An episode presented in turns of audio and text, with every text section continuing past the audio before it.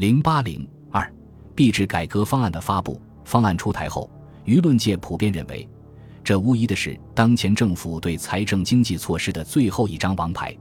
斯托雷登在回忆录中也谈到，整个计划一直是保密的。对中国来说，一件事能做到保密，就是一项不小的成就。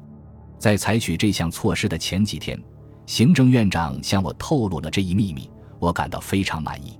正如我向他和其他人指出的那样，只有严格实行有关措施，赢得人们的普遍支持，并在军事上取得胜利，恢复人民对政府的信任，该项计划才有获得成功的可能。他承认，这是他们最后一次机会了。如果计划落空，那他们就再也想不出其他办法了。然而，币制改革的前提条件都是不能成立的，因而币改方案遭到国民党内外的普遍怀疑和批评。蒋介石于命令公布后，曾召见卢玉文等七位立法委员征求意见。立委黄元斌曾提出过无限制兑现的金本位制的币制改革方案，在当时形势下，他的方案当然已经根本不可能实行。对于这个金圆券的方案，他向蒋介石严重指出：“我敢向总统保证，金圆券不过几个月一定崩溃。”他解释说：“如果照金圆券方案全凭政治压力，只有加重人民不信任政府新货币的心理。发行数量即使在市面流通必须量以内，人民也以去币存物为例，各地物价一定冲破政治力量的控制，这是没有丝毫疑问的。”刘沪立委于二十日正好有个座谈会，沪上行政首脑也参加了。市长吴国桢首先不客气地说：“要一平物价，先决条件要政府能够把握物资。”而事实上，当时因为国民党在内战中屡遭失败，社会生产萎缩，物资紧张，这一条从根本上是做不到的。中央银行总裁于鸿钧也说：“就我个人做过财政部长经验。”不设法紧缩开支，实在难以维持。事实上，军费开支不是财政部长管得了的。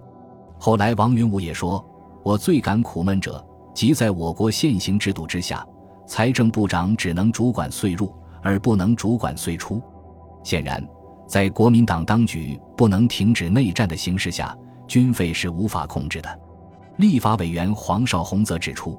问题在许多人民把黄金美钞调换金圆券后，是不是和信任黄金一样，把它放在保险箱里？他们可能把所有调换的金圆券拿到市场上去抢购物资，万一造成这种现象，物价就可想而知了。还有一种人干脆不去调换金圆券，难道要经济警把豪门之流的房子都拆掉去检查？刚才于总裁说。政府发行金圆券已经有百分之百的准备金，既然准备的这样充分，何以要收兑人民的黄金美钞呢？所以我觉得执行的不好，一定会造成整个社会的不安。这一切怀疑都为后来的事实所验证。社会上的各种评论就更尖锐了。有评论指出，在军事与政治危机的压迫下，政府自不能不于财政上寻求一自救之道。本来。停止内战是挽救危机的釜底抽薪之计，但政府既已决心戡乱到底，这当然是一件绝对办不到的事。因之，政府只有设法进一步收集人民的财富，供继续戡乱之用。八月十九日公布的币制改革方案，就是在这种情形之下逼出来的。这一点早经财政部长王云武识道破，法币经八年抗战与战后数年动荡不安之情况。逐年递增其发行，致人民对法币之信心远逊于实际发行膨胀之程度。在此币值日益不稳之情形下，国家之收入实质远较战前为低，国家之支出却不能不随物价而大增。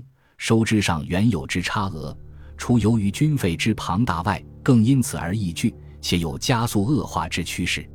倘坐待收支完全平衡，然后改革币制，则币值愈落。物价愈高，收入愈减，支出愈增，将来纵你改革而不可得。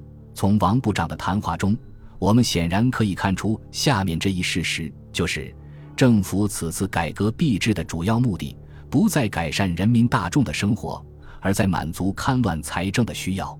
国际上的舆论也认为，经济改革似应与政治改革并行，时可收效。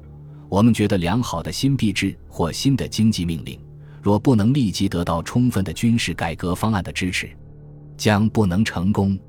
他们对金圆券的保值措施表示怀疑，指出，虽说新币有百分之百的准备，但中国当局是绝不会把这些财源真正用来保卫通货的。准备额的数值只可当成心理的作用。如果没有办法能使金圆券在国内自由兑现，中国人民对于新币不久就将失去信心，这样过去的物价飞涨又将重现。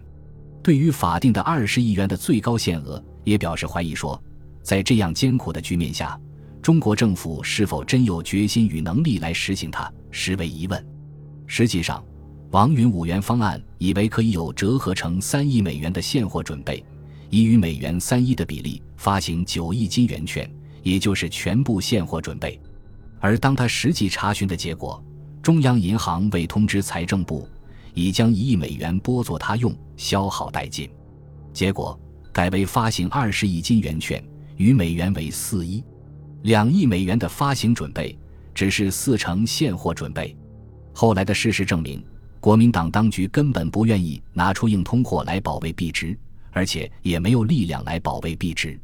按照规定的金圆券与法币的兑换比值。